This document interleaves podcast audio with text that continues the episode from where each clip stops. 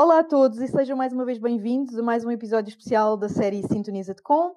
Como sabem, esta é uma série de episódios em que vos damos a conhecer colegas profissionais da saúde animal que nos inspiram não só pelos seus brilhantes percursos, mas também por serem pessoas excepcionais que sabemos que vos vão inspirar. Hoje temos o prazer e a honra de ter connosco aquele que já é o, digamos, ídolo acessível português da anestesia e analgesia em pequenos animais, o Dr. Diogo dos Santos. Diogo, muito obrigada por teres aceito o nosso convite e por é. teres arranjado espaço na tua atarefada agenda para estares à conversa connosco. É, obrigado, eu, pelo, pelo convite. É sempre um gosto uh, poder partilhar uh, o meu gosto pela anestesia com, com os profissionais de saúde, com os médicos veterinários, mas também com os enfermeiros, que cada vez mais têm um papel importante na, na anestesia e espero que ainda venham a ter cada vez mais, porque precisamos de vocês nesta área tão, tão vasta e tão importante e com tanto para evoluir no nosso país. Por isso, obrigado. Obrigada a nós, Diogo, mais uma vez. Pois é, para quem não conhece, o Diogo dos Santos é médico veterinário formado pela Universidade de Trás-os-Montes e Alto Douro em 2014. Uh, eh, integra de, desde esse mesmo ano o corpo clínico do Hospital Veterinário Beto Oeiras. Uh, realizou também uma pós-graduação em anestesia pela Universidade Autónoma de Barcelona e diferentes cursos de anestesia loco-regional. Efetuou ainda diversas distâncias em vários hospitais de referência em Espanha e Inglaterra, Atualmente é o responsável pelo serviço de anestesia e analgesia do hospital onde trabalha, a Beta Oeiras, e é professor auxiliar convidado da Universidade Lusófona de Humanidades e Tecnologias em Lisboa e está ainda a realizar o seu doutoramento na área de anestesia loco-regional na Universidade de Trás-os-Montes e Alto Douro. Para além de tudo isto, conhecemos-lo muito bem pelo seu didático perfil de Instagram, Diogo dos Santos Vet Anesthesia, e pelo seu podcast, onde conta também com a presença de convidados médicos veterinários que geralmente discutem consigo de forma descontraída temas relacionados com a anestesia e a analgesia. Diogo, como já é hábito, nós preparamos aqui uma série de perguntas que achamos que todos os colegas querem ver respondidas e uh, eu vou passar a bola para a Ana. Ana, espero que esteja cheia de energia para mais um episódio desta nossa série Sintoniza-te com, não é verdade? Claro que sim, claro que sim. Este hoje promete, bem, como todos os outros. Realmente é, é tão bom ter pessoas incríveis aqui, não é? E começamos logo ali pelo mini CV do, do Diogo, que, bem, não sei como é que eles arranjam tempo no meio destas 24 horas que nós temos por dia para, para fazer isto tudo. Realmente é inspirador. Mas, Diogo, Uh, vamos começar pelo início também. Uh, queremos saber uh, como é que surgiu este teu interesse pela medicina veterinária, pelos animais, como é que foi estudar na UTAD, tão longe deste grande centro de urbanos onde exerces atualmente. Sempre tiveste o gosto pelos pequenos animais ou foi moldado ao longo da tua formação? Olha, é uma excelente pergunta e é bom ver esses momentos ou tentar rever esses momentos porque na verdade à medida que nós vamos crescendo vamos acabando por eh, não relembrar com tanta frequência quanto deveríamos como foi a nossa evolução. Felizmente isso ainda vai acontecendo um bocado porque sempre que tenho alguns estagiários vou tentando explicar a importância de, dos primeiros passos que damos. E sem dúvida que a medicina veterinária sempre esteve comigo, esteve presente na, na, nos meus interesses, apesar de não, não ser daquelas pessoas que tinham animais de estimação desde o início, mas desde o início do secundário, quando, quando entrei, quando tentei escolher a área que pretendia fazer, eh, sempre tive interesse em fazer medicina veterinária. Não sei bem porquê, qual foi o motivo que me fez eh, achar que era isso que eu tinha vocação, mas acabou por ser. No entanto, até ao quarto ano a minha área era animais de produção. Não propriamente eh, a parte clínica em si, mas achava que a área de, da produção teria uma teria que levar outro rumo, mais no sentido de medicina da população, tentar uh, ir mais para essa área. Até que depois tive, comecei a ter uh, mais áreas clínicas, nomeadamente cirurgia, e, e, comecei a acompanhar o professor Luís Maltês, mesmo fora de, das aulas, portanto eu saía das aulas e ia ter com ele ao bloco, e foi aí que começou a despertar o meu interesse. Pronto, obviamente que depois com o estágio na Vetoeiras, uh, continuei com o bichinho da cirurgia dos pequenos animais, que nunca mais larguei, não é? E pronto, o percurso começou um bocadinho por aí. Relativamente à anestesia, porque eu inicialmente queria fazer cirurgia, mas apesar disso sempre gostei da, da parte da anestesia, achei que estavam sempre muito interligados, mas não tanto, nunca achava que não tinha essa a importância que hoje em dia lhe dou. Eh, depois surgiu a oportunidade no hospital onde eu estava, nomeadamente no Betoeiras, como tínhamos uma diplomada em oftalmologia, que, era, é, que é a doutora Cristina Seruca, com quem ainda hoje tenho o prazer de uhum. trabalhar, devido a, ao, ao, risco anestésico, muitos dos animais que ela submete à cirurgia necessitarem de um, de um médico veterinário na anestesia, pronto, surgiu essa oportunidade de eu começar a formação por aí. Na altura ainda não sabia que era isto que, que achava que tinha vocação, espero que, que seja realmente isto, porque eu gosto do que faço. Iniciei a minha formação mais nessa, nessa área. Voltando um bocadinho ao tal, porque acho que não falei dessa parte, pronto, eu sou da zona da Beira Alta e, portanto, cresci no, no meio rural e o TAD continua a ser uh, um bocado isso, não é? Só que num ambiente universitário em que não podia ter escolhido uma universidade que me tenha feito crescer tanto, né? quer a nível pessoal, quer a nível de formação, tanto que decidi escolher essa universidade também para realizar atualmente o meu doutoramento e tenho excelentes memórias, criei excelentes amigos e, portanto, foi excelente. A universidade uh, não podia ter escolhido melhor. E desde o teu percurso universitário, todos os estágios e todos os acompanhamentos que fizeste com o grande culpado, uh, o Dr. Luís Maltês, de, de, do teu percurso, notas uh, ou notaste desde, desde os tempos da universidade uma diferença muito grande em termos de os cuidados com os animais? Estamos a falar de, de Vila Real para Lisboa, para Oeiras?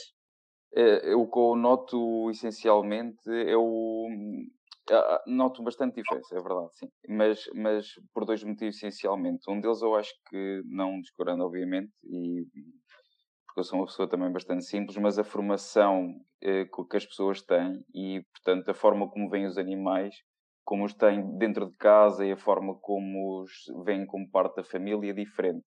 Eh, o que é normal em meios rurais é vermos animais que, obviamente, que têm apreço, etc., mas que não tem uma ligação tão forte porque, como tem mais espaço ar livre, etc., muitas das vezes o cuidado com que tem com eles não é tão marcado como o que vejo aqui na cidade. Na cidade, quer dizer, no meio mais urbano, né? a Vila Real também é uma cidade. E além disso, em Oeiras, por exemplo, e em Lisboa, no geral, existe, no meu ponto de vista, um fator que é importante para que eles tenham, possam ter um cuidado bom, né? os donos é o, é o poder de compra. Uh, Oeiras é, do, é dos conselhos do país com mais eh, poder per capita, o que faz com que as pessoas tenham mais disponibilidade para ter, prestar os melhores cuidados possíveis aos seus animais. Portanto, acho que é a associação das duas coisas. Quando tu fizeste a tua pós-graduação fora do país e todas as experiências que tu vais tendo fora do país, notas uh, ainda que estamos atrás em termos de, de, de formação? Como é que foi fazer essa pós-graduação? que conselhos é que darias a colegas que têm a anestesia como área de interesse? Olha, eh, acho que é, é, das perguntas mais importantes que, que precisamos de, responder. Na verdade, eu não, sou, não era muito de redes sociais e, e acho que ainda não me considero, mas seja como for, o meu objetivo foi, principal disto é tentar fazer crescer a anestesia em Portugal. Por causa dessa pergunta mesmo que tu me colocaste. Porque eu, ao fazer formação fora, percebia que nesta área em específico, porque é à qual eu me tenho dedicado desde 2015 praticamente, é que estamos muito atrás de, de, outros países nesta área específica. Por exemplo, em Espanha, que o poder de compra não é assim tão diferente, é ligeiramente superior ao nosso, não é? Eh, mas estamos, eh, não sei dizer anos, mas se tivesse que mandar um número para o ar, diria 10 anos atrás. Ou seja, é normal que seja um anestesista, um médico veterinário anestesista, a tomar conta da anestesia, não o cirurgião a decidir o protocolo. E eu costumo dizer muitas das vezes que se eu tiver um filho, ou se eu for submetido a uma, a uma cirurgia, eu não quero que seja o cirurgião que vá decidir o meu protocolo anestésico. E então, porque é que eu hei de querer isso para o meu animal de estimação? É? E então é isto que eu acho que falta essencialmente em Portugal e depende muito da classe, quer dos médicos veterinários, quer da enfermagem veterinária, mudar este chip. Ou seja, não é por as pessoas não terem dinheiro, não é por a nossa população não ter dinheiro. É essencialmente pela mentalidade da profissão que tem que ser alterada. As pessoas têm que deixar de ser multitasking, principalmente em ou especialidades, se quiserem assim, especialmente em hospitais, porque senão vamos continuar a prestar um serviço que não é impossível ser de excelência. Eu hoje em dia reparo-me que quero ser anestesista, mas já não consigo chegar com a mesma profundidade a todas as áreas da anestesia, percebem? É, é este ponto que temos que chegar. Eu não consigo estar em todos os níveis, em todos os níveis na mesma área da anestesia, quanto mais estarmos todos, em todas as áreas ao mesmo nível. É disto que nós estamos a falar. Tu dirias que se calhar a tendência será com as pessoas começarem sim. também a eh, especializar. Desculpem lá que eu perco-me um bocado depois na pergunta, das perguntas. a, formação, a formação é sem dúvida importante e agora se há alguma coisa que veio positiva com isto do Covid é que há informação útil e de qualidade disponível em N uh, sítios uhum. e só não aprende quem não quer. E obviamente que a questão de depois só fazer exclusivamente anestesia uh, é difícil, não depende só de nós, mas como em tudo na vida, com, com, com força de vontade, com, com persistência, uh, é possível executar. E depois, o que eu acho que é muito importante e que falta em muitos sítios é, depois de criar uma pequena janela, uh, mostrar que realmente vale a pena e que é importante a todos os níveis para uma estrutura hospitalar.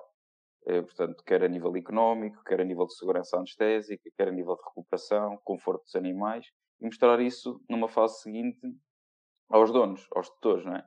Perceber que uh, as pessoas quando vão ao veterinário e pedimos para, olha, o seu animal tem que ser operado, eles, as, os donos, os tutores, não têm medo da cirurgia.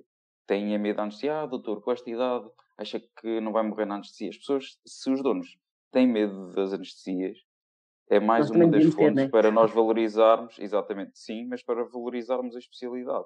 Ou seja, dizer que é fundamental que existam pessoas com formação específica a decidir se, o que é uhum. que aquele animal vai fazer e o que é que é, no ponto de vista do médico ou do enfermeiro que ajuda, não é que eu acho que vamos falar mais disso mais à frente, uh, ou espero que sim. sim, sim. Uh, somos nós que precisamos de valorizar esta, esta área, porque sem dúvida que é uma área que é completamente desvalorizada em Portugal e tenho todo o interesse em que, em que sejamos mais, mais fortes, porque só assim é que vamos conseguir uh, saber mais, não é? Uns puxamos pelos outros e eu tenho notado isso nos últimos tempos, porque felizmente tenho tido alguns estagiários que acabam por me estimular a mim próprio, não é? Porque a minha natureza já assim o diz, não é? Mas porque ao fazerem perguntas se eu não saber responder, eu no dia a seguir vou ter que saber responder àquela pergunta, não é? Ou saber se existe uma hum. resposta para aquela pergunta. E se formos ainda mais, se não forem só os meus estagiários, se houvermos muito mais, uh, de certeza que vamos crescer muito mais. E achas que, hum, como ainda estamos muitos anos atrás em termos de, de experiência e à vontade na anestesia, achas que quem tem interesse nesta área que tem que ir lá para fora? É assim, obviamente para, para fazer uma residência, um diploma, que, que na verdade eu dou o conselho às pessoas que têm saído de, comigo, não é? Portanto, que eu, que eu tenho ajudado a, a estimular, digamos assim. Hum, eu tenho incentivado que seja dessa forma, porque para haver um crescimento eh, padronizado e programado, é importante que exista uma estrutura de base e, portanto, nesse sentido, eu acho que é fundamental para um crescimento rápido um, e estruturado. Nesse sentido, sim. Agora, o que eu acho também é que, efetivamente, nós precisamos muito de, de anestesistas cá em Portugal. E eu uhum. tenho conhecimento de sítios que precisam de anestesistas, ou provavelmente, se houvesse anestesias, anestesistas teriam, mas não existem. Percebe? É que, na verdade, os poucos sítios que até procuram não existem. Não há. E, e por isso, sem dúvida, e eu digo isso muito aos meus alunos, é uma área em que vocês vai ter um crescimento muito grande nos próximos anos. É impossível. Porque a exigência dos donos também vai, vai, vai, vai fazer com que isso aconteça. Eh, e, portanto, se não existem e se vai haver procura, tem de haver pessoas a serem formadas, não é? Só que eu acho que para haver também Exatamente. interesse nesta área é importante começar a ser, não sei, transmitido de outra forma, haver este tipo de formação mais, eh, mais abrangente, mostrar as, as diferentes áreas de, da anestesia e, e pronto, acho que isso vai ser o primeiro passo. Antes de passar as perguntas aqui para a Sandra, eu tinha só uma questão, que foi uma coisa que tu falaste, uma palavra-chave que surgiu enquanto estavas a falar, que é temos que deixar de ser multitasking, não é?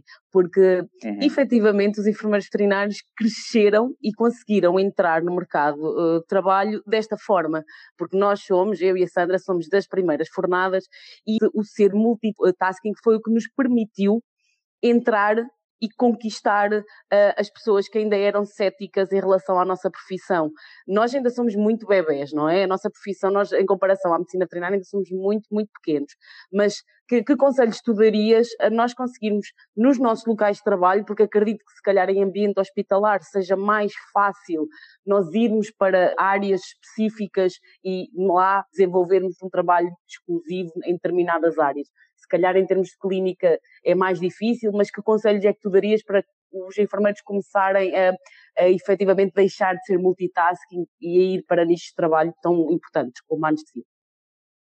Olha, Ana, acho que é, é, mais uma vez uma excelente pergunta e desde o início que, que fui um dos principais defensores da, da enfermagem na anestesia, porque pronto, trabalho com, com eles todos os dias e são fundamentais para a minha, são tão para bons, a minha prática. Sim, sim, e sem dúvida que sem eles eu não conseguia fazer nada. Portanto, é, são fundamentais mesmo. Mas isso, se calhar, já falamos mais à frente, portanto, nesse sentido. Agora, mais, mais para a pergunta diretamente, eh, já desde 2017 que, que juntamente com a PMVA, que desenvolvi uma formação especialmente para enfermeiros na área da anestesia porque eu acho que, sem dúvida, tem de haver mais formação e são muito, muito importantes. E pelo que eu vou vendo, até porque vou fazendo, faço formação diretamente em clínicas e em hospitais, e o que eu vou vendo é que efetivamente os enfermeiros vão tendo cada vez mais importância na anestesia, e são eles que estão lá, não é? Eh, muitas das vezes não têm médicos que são responsáveis pela anestesia, ou praticamente pouquíssimos sítios têm, mas têm enfermeiros que podem não fazer só aquilo, mas são aqueles que especialmente normalmente estão lá com quem vai operar. E isso já é bastante bom, né? Mas para quem está a começar, o que eu vejo, e nós também temos tido estagiários de enfermagem no hospital e alguns deles até ficaram, e eles rodam por essas áreas. Mas é importante que numa fase inicial, eu acho que sendo a anestesia um fator tão importante né, para a vida do animal, não quero dizer que as outras não sejam, nomeadamente a hospitalização, etc. Mas até para, para conseguir ter a sensibilidade de como está o animal e, e do que é importante gerir naquele momento, acho que é fundamental passarem por todas as áreas.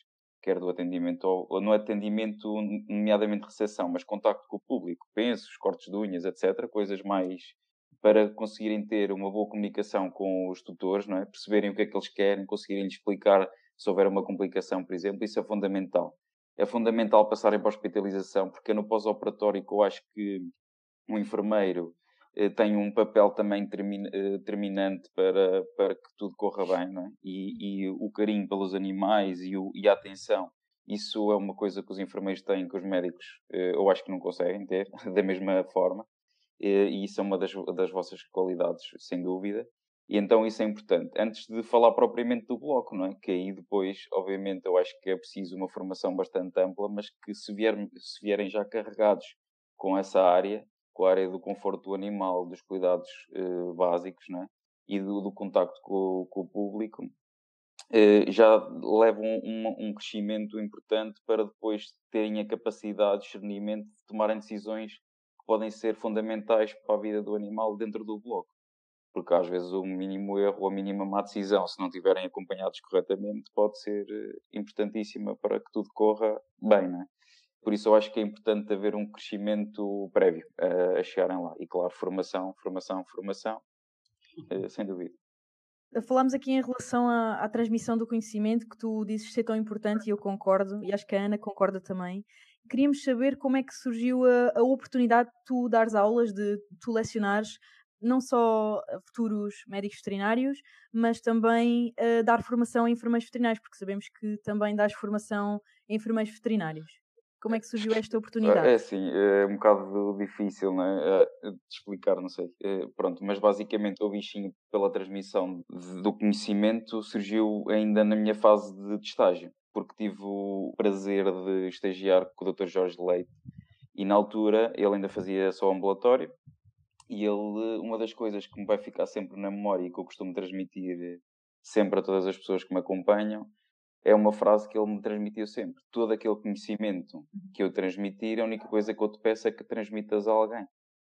E esta frase uhum. vai ficar sempre, é um dos pilares da minha formação, não é? E é isso que eu tento fazer. E então, quando comecei a receber eu próprio os meus estagiários, além de fazer, de lhes dizer esta frase, tentava colocá-la exatamente em prática. Se eu sei, eu vou transmitir. E os princípios, quer profissionais, quer pessoais. E foi isso que comecei a ver que se calhar até poderia ter um bocadinho de jeito para isto, porque notava que as pessoas ficavam interessadas em ouvir-me. E pronto, entretanto, com mais formação e começar a ganhar um bocado mais de confiança, comecei-me a meter em mais coisas, nomeadamente na APMVA, aqui noutras coisas. Formamos o grupo de interesse em anestesia e analgesia, que entretanto depois passei a pasta já para pessoas com interesse também, porque também não consigo estar em todo lado. E depois, entretanto, surgiu a hipótese de passar para a lusófona, juntamente com o Lénio, com quem já estava a colaborar em algumas coisas. E pronto, e foi, foi por aí, não é? E, entretanto, tenho tido estagiários de várias universidades e, e pronto, é isso. e gosto de transmitir, é, é realmente onde eu me sinto útil, é? além de ser diretamente com os animais, é passar o conhecimento e o esforço que eu tenho todos os dias em aprender alguma coisa e quero deixar a minha marca nesse sentido. Acho que é importante deixar alguém, tipo, uhum. dizer, ah, foi ele que me ensinou isto. Pronto, acho que isso para mim é uma coisa que me deixa realizado. Exatamente, é muito gratificante, não é? E é ver que deixas um legado, não é? É algo que persiste para além de ti, não é? Aquilo que tu ensinaste e que depois as pessoas vão, vão pôr em prática. Sim, isso é? é? importante. Uh, e em relação aos enfermeiros veterinários, qual é, qual é o feedback que tu tens em relação a eles? Tanto àqueles com quem trabalhas, não é? Como é que eles mudaram o teu dia a dia profissional? Uh, e também àqueles que são, digamos, teus alunos, mesmo que sejam só, seja só informações, um, eles têm muito interesse nesta área e, e, querem fazer mais nesta área. Achas que, que tem, há um interesse crescente sim. dos enfermeiros veterinários sim, sim, nesta área? Começando por essa parte, eu acho que sem dúvida que tem havido cada vez mais crescimento de interesse, não é? Porque até os próprios os, os locais onde trabalham têm interesse em que os enfermeiros se envolvam nisso, é? Porque também vão aos uhum. poucos percebendo a importância de terem alguém que, se, que perceba, porque se querem fazer procedimentos mais avançados, têm que ter enfermeiros que os acompanham? É? E, e por isso, nesse sentido, claro. vão incentivando a que, que, isso aconteça. E depois também porque eh, tem havido mais oferta, mesmo inclusivamente em Portugal, de formação uh, e a, a, preços acessíveis, porque infelizmente os ordenados em Portugal no geral são baixos e os de enfermagem então ainda acho que são miseráveis. E então, nesse sentido, uhum. para os enfermeiros fazerem formação, é fundamental que elas também sejam um custo acessível. Eu acho que algumas empresas de formação uh, têm conseguido fazer isso. Portanto, formação com, com relativa qualidade, acho eu com boa, e, e que custos acessíveis para que as pessoas possam ir evoluindo. Portanto, nesse sentido, sim. E os enfermeiros também eh, que têm passado por mim, eu acho que acabam por ficar com um gostinho, mesmo alguns que têm mais receio, eu acho que nem é por não gostar, é por saberem se calhar a importância de um pequeno erro, têm algum receio e eu consigo sempre no início, ah, isto é tão complicado, é não sei o quê, mas depois tentando transmitir eh, de uma forma com alguns analogismos, etc., se as pessoas perceberem, não tiverem que decorar, e isso é uma das coisas que é fundamental, é as, coisas, eh, as pessoas perceberem porque é que isto acontece e porque é que o tratamento é desta maneira e porque é que não é de outra, e não decorarem, é mais fácil perceberem e mais fácil perderem o medo. E é dessa forma que, eu, que tenho tentado transmitir isso a essas pessoas.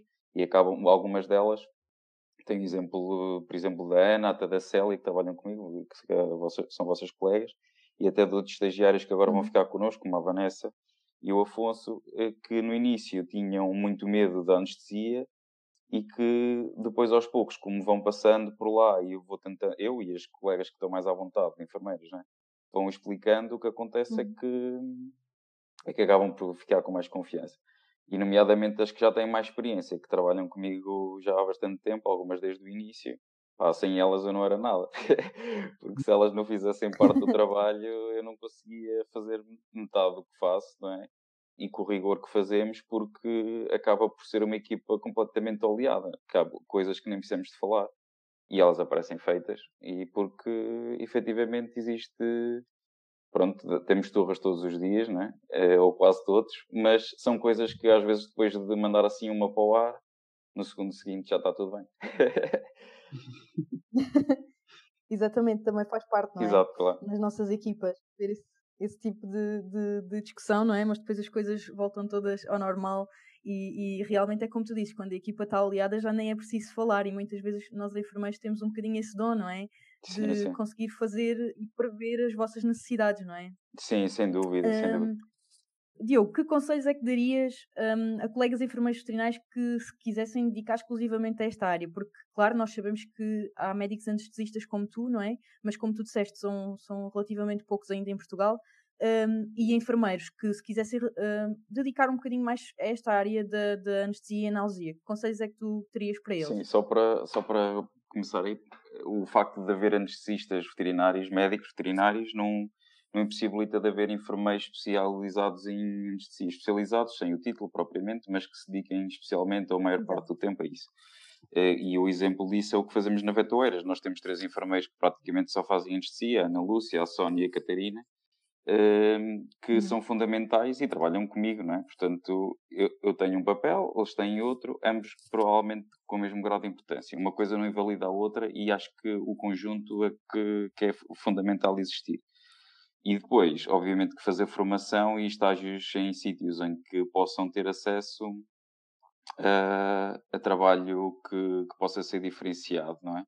Para que depois, mesmo que vão para outro sítio que não tenham ainda um, uma logística boa, não é? Eh, possam ser importantes hum. até para mudar, não é? Só que obviamente tem que começar por isso, uh, por, por, ter alguma formação, quer teórica, quer prática em si, para depois conseguirem aplicar isso nos sítios onde vão, onde vão trabalhar, fazer, tentarem fazer distâncias, por exemplo.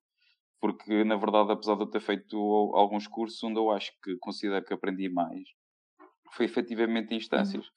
Porque conseguia juntar algum conteúdo teórico, não é? Depois a logística, o dia a dia.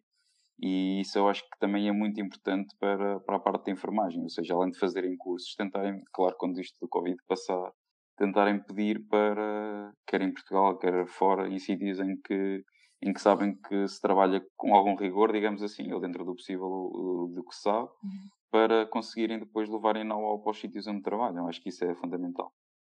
Exatamente, para serem também uma mais-valia, não é? Neste sim. sentido, nos sítios onde trabalham. E serem é? mais valorizadas por causa disso, não é? Porque estão a levar alguma coisa de novo e a melhorar apesar de haver alguma, às vezes alguma Exatamente. resistência por, por, parte de quem está a gerir os locais onde trabalham, mas eu acho que se houver algum grau de resiliência, que é uma palavra que tem estado muito na moda, não é? Uh, e persistência, uh, o que acontece é que as pessoas acabam por perceber. Não podemos desistir à primeira, no primeiro não. Muitas vezes acontece é que os colegas com que nós trabalhamos, nomeadamente os cirurgiões, já têm alguma relutância em relação à anestesia em si não é? Achas que só o conhecimento e o, a confiança de um enfermeiro veterinário é suficiente e a resiliência do enfermeiro veterinário é suficiente para quebrar alguns cirurgiões mais tradicionais? Porque o que se nota muito é que eu sempre fiz assim porque também tenho medo de fazer outras coisas no que toca à anestesia. Exato. Palestras que, que dou, eh, quase todas elas têm essa frase, sabes? Eu sempre fiz assim. E, e isto é isso é, é uma coisa que nós temos que mudar. Sim, sim. Sim. Isso é das coisas que tem que ser mudado. E é difícil, difícil mudar isso. E eu percebo que para a classe de enfermagem ainda seja mais difícil, não é? é mudar isso, porque se para mim é, é, não é que seja mais, não é? Mas obviamente que se calhar eh, podem levar mais a sério o médico com o enfermeiro, que eu acho que não tem por que ser assim, mas na verdade, na prática, pode isso acontecer. Daí a tua pergunta. Tem a ver com responsabilidade, claro. É? Sim, sim, claro, sim. Mas tem que ser baseado, não é porque o Diogo disse ou porque o Oliveira disse, ou porque o Lénio disse, ou a Amândia disse, mas porque vem evidência, percebem? Vocês têm que levar evidência para os uhum. sítios. Isto não foi ele que disse, claro. percebem? Está publicado numa revista com alto impacto, tem 100 e tal animais que foi feito assim, ou seja, analisarem o estudo a fundo. E claro que vocês não vão conseguir, nas formações em loco, eu tenho feito muito isso, e digo sempre, vocês não vão amanhã pegar e mudar tudo na vossa clínica porque eu estive aqui vocês vão a começar, uhum. se calhar, com pequenas coisas que acham que vai ser mais fácil mudar na vossa logística e que, se calhar, vão trazer só um acréscimo, ok?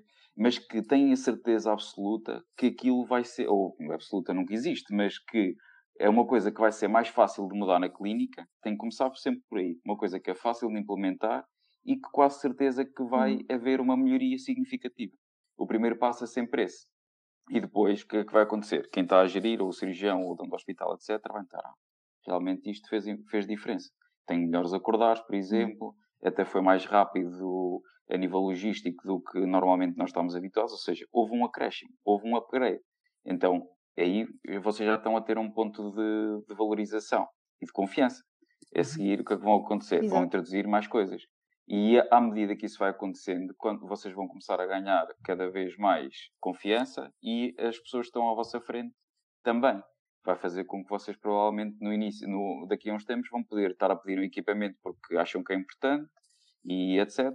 Portanto, isso é, foi o que aconteceu comigo, percebem? Estou-vos a dar o exemplo porque uhum. eu também não consegui ter ventiladores logo no início, não consegui ter monitores em todo lado desde o início, não consegui ter eh, ecógrafos para mim no início. Pronto são coisas que, à medida que as coisas vão mostrando eficácia, e isso é preciso paciência e a tal persistência e resiliência, mas começando por aí. É começar por alguma coisa que tem quase a certeza que vai ganhar e que se vai notar a diferença e pronto, tentar fazer dessa maneira. Não tentar mudar tudo ao mesmo tempo, senão isso vai dar asneirada. Pois eu acho que foi muito importante aquilo que tu disseste aqui, que realmente temos que trazer conhecimento, mas esse conhecimento tem que fazer uma diferença também no nosso dia a dia, não é? Não pode ser muito teórica sim, que sim. não funcione na nossa realidade, não é? Eu tenho um exemplo que tu até deste no outro dia no teu Instagram e que realmente é muito importante e que tu comprovaste também com um artigo, que é aquela situação do Propofol, não é? Que sim. nós podemos diluir e que para uma menor quantidade temos exatamente o mesmo efeito, não é? E talvez isso seja, por exemplo, uma questão que ajuda uh, o nosso diretor clínico a ver que existe uma poupança, se calhar, no, na quantidade de Propofol que utilizamos, baseado uh, em algo que, é, uh, que está comprovado teoricamente, que foi publicado um artigo, foi feito um estudo e realmente eles pensam assim: olha, esta miúda se calhar até tem razão naquilo que diz, vamos experimentar e vamos ver. E no final do mês talvez se comprove que uh, conseguiste sim, poupar sim, sim. alguma e há muitas coisas, não é? Exatamente, mas há muitas coisas desse género que podem ser feitas e que para ganharem confiança podem começar por aí, pela questão do custo, porque é sempre uma coisa que é importante. E não quero Exato. entrar muito aqui em conceitos que não é esse o objetivo, mas, por exemplo, trocar torfanol por um, uma metadona, por exemplo, que a nível de custos uhum. também há essa diferença. É um, é um fármaco que também está mais que provado, obviamente, que não há comparação possível a nível da analgesia. E se calhar, em vez de fazerem uhum. várias esterectomias com torfanol, passam a fazer com metadona. Tem melhor analgesia, mais barato, tem melhores recobros, há mais segurança para o animal. Por exemplo, utilizar exatamente. baixo fluxo, exatamente um a mesma coisa. Prático. Sim, ou seja, é um benefício para o animal, é um benefício económico portanto, porque continuar a fazer sempre da mesma maneira, se pode haver, é só trocar um pequeno fármaco que vai haver ganhos para todo lado. Por exemplo, né? a utilização de fluxos baixos, etc. Ou seja, se calhar começar por coisas que vão ter um impacto económico para ganhar essa confiança e que sabem que essa equipa vai ganhar, não é? É, é por aí.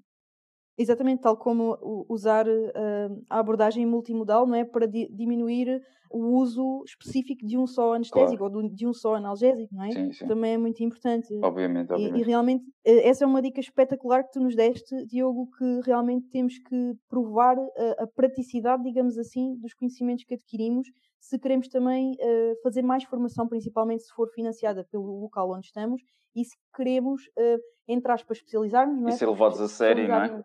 E ser levados a sério. Exatamente. E, e, ser uma mais-valia para o local onde trabalhamos.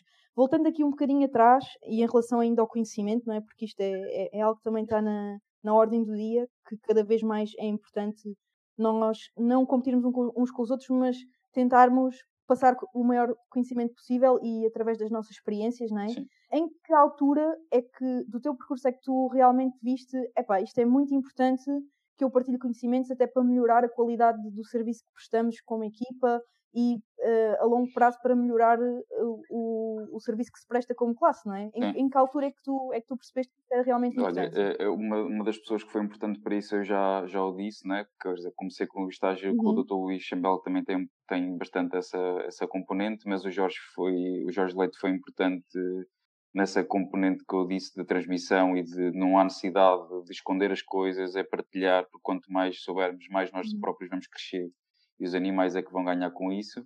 E pronto, essas pessoas foram muito importantes para a minha formação, nesse sentido de transmissão e de partilha de conhecimento. Uma outra pessoa que foi fundamental para mim nesse sentido, que é o meu ídolo hoje em dia, que é o professor Pablo Otero, que quando fiz a minha primeira uhum. formação uh, em loco regional foi com ele, tipo, que é um dos monstros da, uhum. na anestesia regional e ele é, ele é assim. E então fiquei com, basicamente, tento ser um discípulo dele, claro que nunca, nem por sombras, mas nesse, em todos os níveis.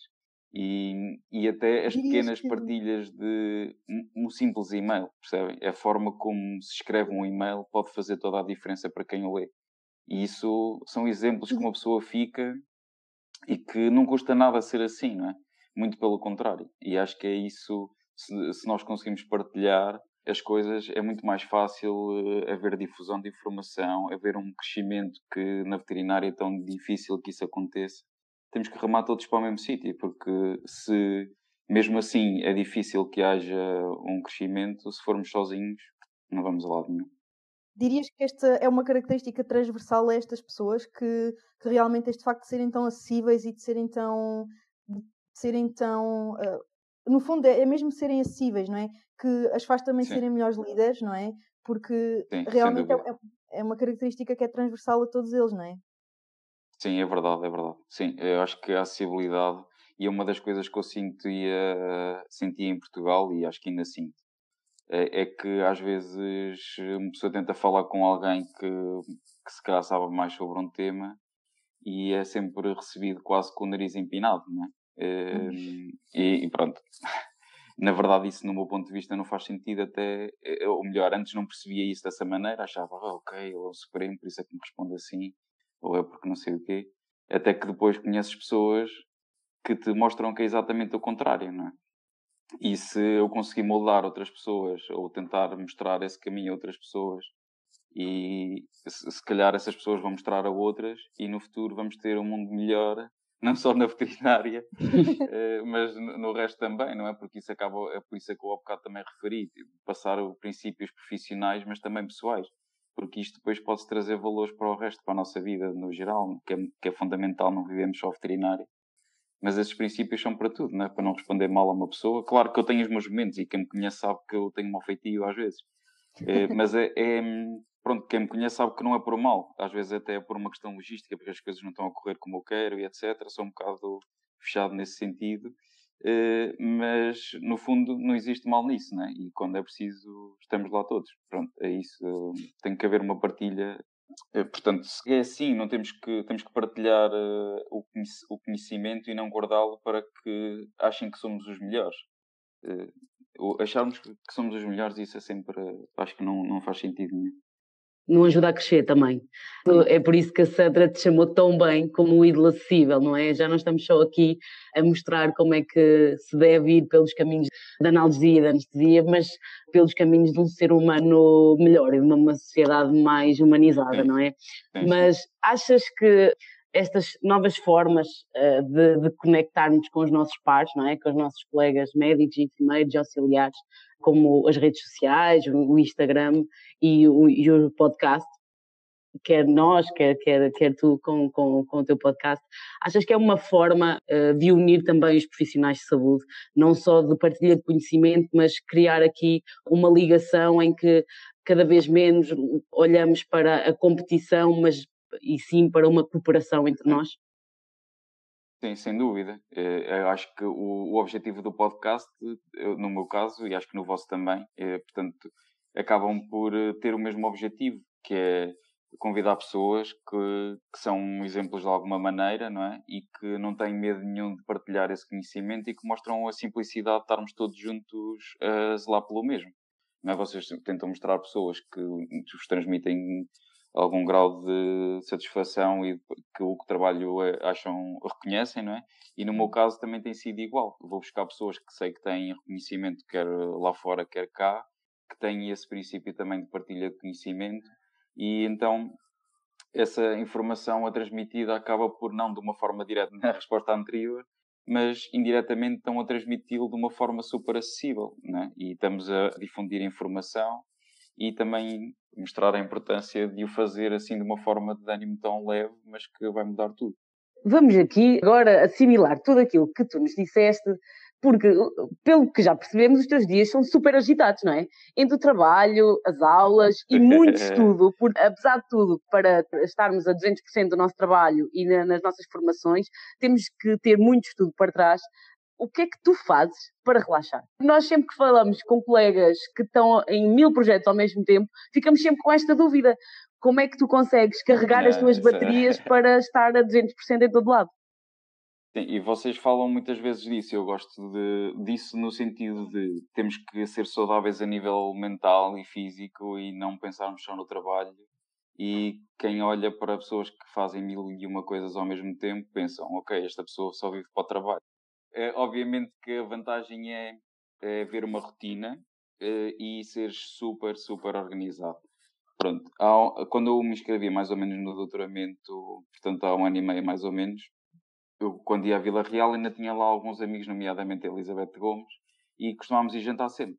E ela falou-me de um livro, que era uma das que eu vou deixar depois no, no para o fim, que é o, o Clube das 5 da Manhã do Robin Sharma, não sei se vocês já conhecem ou não.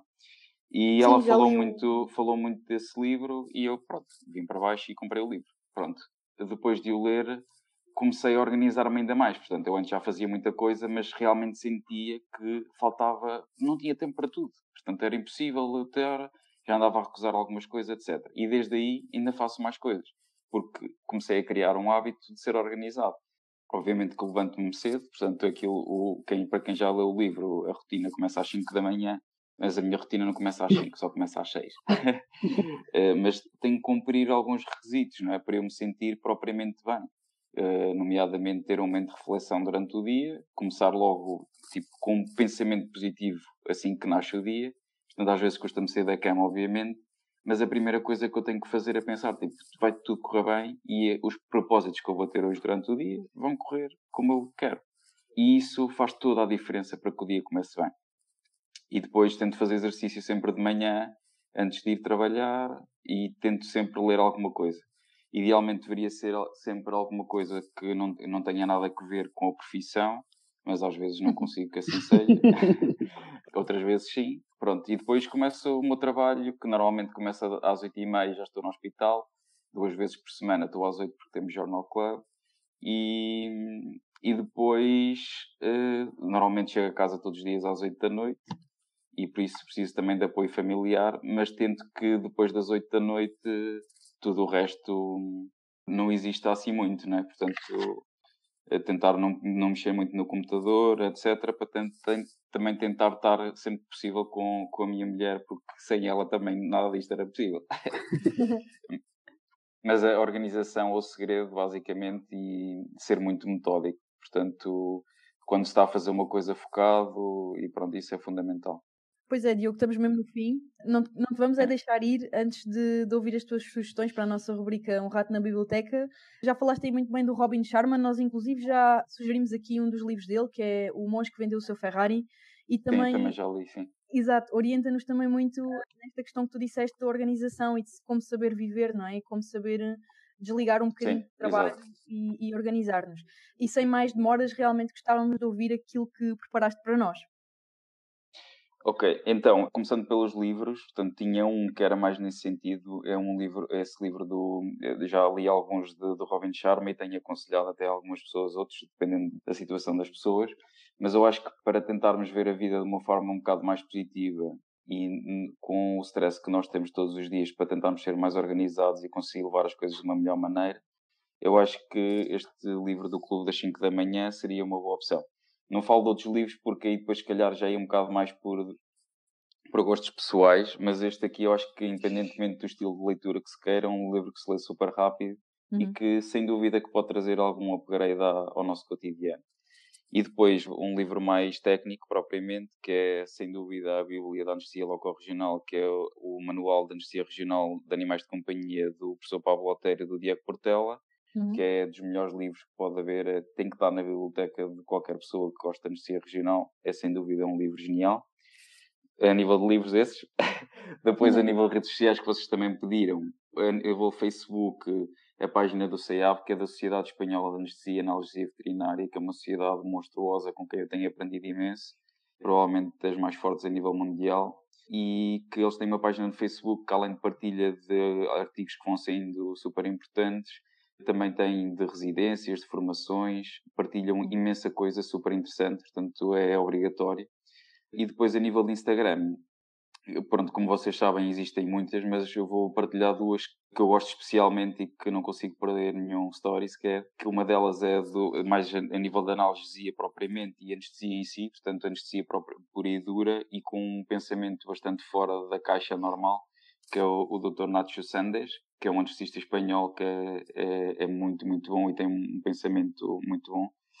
Uh, e depois, mais a nível de manejo de dor crónica, que é uma das áreas em que eu estou a tentar uh, aprender, que é o Dr. Marcos Ucmário, que é um mexicano que se dedica à dor crónica. Neste momento estou a fazer também um curso com ele, um virtual, mas uhum. que as partilhas dele são super interessantes e mesmo ele responde super rápido naqueles quiz e tudo. Quando uma pessoa diz que sim ou que não, se disser que não sabe a resposta, ele manda a seguir tipo a descrição, é, é super didático e acho que são essas páginas que eu para já queria deixar, apesar de haverem N, mas acho que essas seriam fundamentais seguir.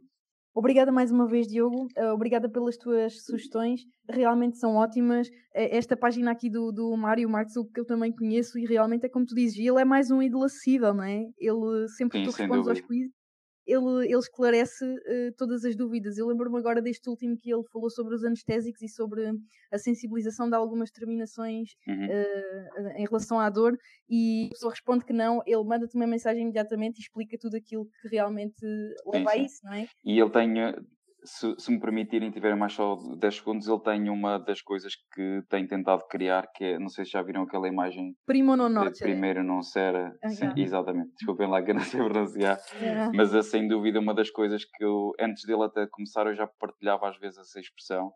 É porque efetivamente o nosso principal objetivo quando tratamos animais e principalmente na anestesia, o nosso primeiro objetivo tem que ser primeiro não fazer mal. Uhum. E isso é, eu acho que isso aplica na anestesia, mas na nossa vida também. E se nós conseguimos aplicar isso todos os dias, certamente vamos ser pessoas melhores. Eu acho que sim, concordo plenamente. Deve ser um dos princípios pelos quais nos devemos orientar desde o início da nossa profissão, não é? Exato. É, é super importante e eu acho que ele é realmente outro ídolo acessível que, que, todos devem seguir. Acho muito importante, realmente, nesta questão da, da dor crónica. Mais uma vez, muito sim. obrigada. Muito obrigada, Diogo. Pelo... Obrigado, eu fiquei, eu estou muito grato por, por me terem feito este convite pronto, e, e, peço desculpa porque às vezes fico um bocado, falo um bocado a, a mais. Nada eh, disso, mas... foi perfeito, Diogo. foi muito fluido, correu muito bem e gostámos muito de ter aqui e realmente acho que foi um contributo uh, inestimável para tanto para a nossa profissão como para quem nos ouve e quem é médico veterinário ou que vai ser futuro médico veterinário e que tem interesse nestas áreas da anestesia e da analgesia. Realmente foi, foi muito importante. Obrigada, Diogo, mais uma vez e foi foi mesmo uma honra termos-te aqui. Obrigada. No que, puder, no que puder ajudar, estarei sempre disponível, quer para vocês, quer para os vossos colegas, está bem? Muito, Muito obrigada, Diogo. Obrigado.